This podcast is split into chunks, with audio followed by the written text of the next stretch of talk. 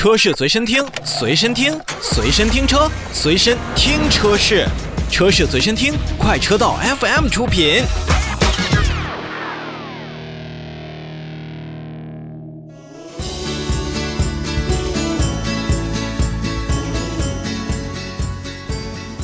此外呢，我们把目光聚集在一个品牌奔驰，奔驰的召回从二零二零年的节目。第一个月开始，我记得它的召回就是不断的。那么一方面呢，是说到了奔驰品牌，它旗下的车型是非常受咱们国内消费者的关注和喜爱。另外一方面呢，也确实印证了那句话，可能卖的越多，就问题越多。所以现在我们已经看到了梅赛德斯奔驰呢，包括北京奔驰汽车有限公司，也是在四月十二号开始要召回。呃，总计有两百多万辆的这样的一个车型。我们首先来看，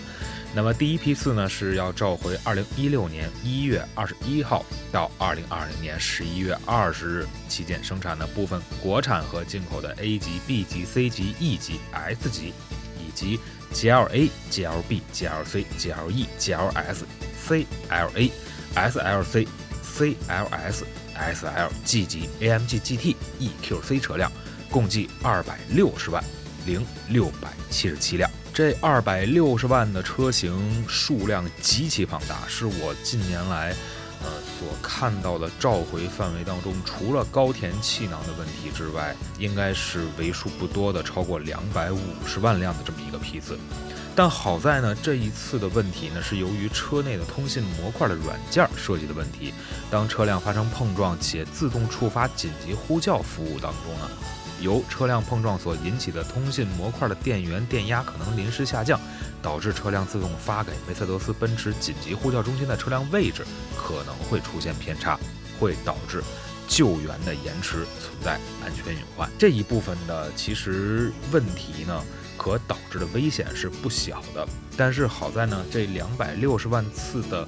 批次以及呃车辆的这个车主呢，是可以通过车辆远程升级，就是咱们所俗称的 OTA 技术，为召回范围内的车辆呢去升级通信模块的软件。消费者呢也没有必要到店啊，就可以消除此部分的风险。但是对于无法通过远程 OTA 去进行技术实时召回的车辆呢，那梅赛德斯中国以。及北京奔驰有限公司呢，将通过奔驰的四 S 店来联系相关的用户，为咱们的车辆呢去免费升级通信的模块软件，以消除啊。上述的一些危险。第二部分呢，就是要召回生产日期，在二零一六年八月三十日至二零二零年七月十五日期间生产的部分进口和国产的 B 级、E 级、S 级、GLA SUV、GLB、GLC、GLE、GLS、CLA、SL、AMG GT 车型共计三十三辆。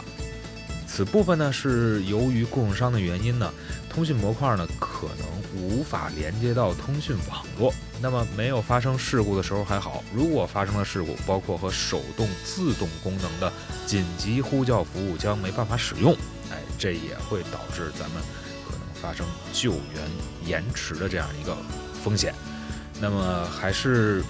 会为这三十三台车主去升级通信模块的软件啊，来去。有一个正常的网络的一个连接。第三部分是二零一六年七月三号到二零一零年十月三十日期间生产的部分进口和国产的 A 级、B 级、C 级、E 级、S 级、CLA、CLS、EQC、GLA SUV、GLB、GLC、GLE、GLS SUV 以及 G 级车辆共计三百三十三辆。这一批次呢，是通讯模块软件呢已经被停用了。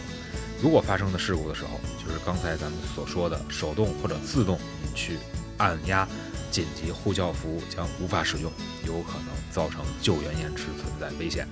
所以梅赛德斯奔驰以及奔驰北京奔驰的经销商啊，也会为咱们再重新免费激活通信模块的软件。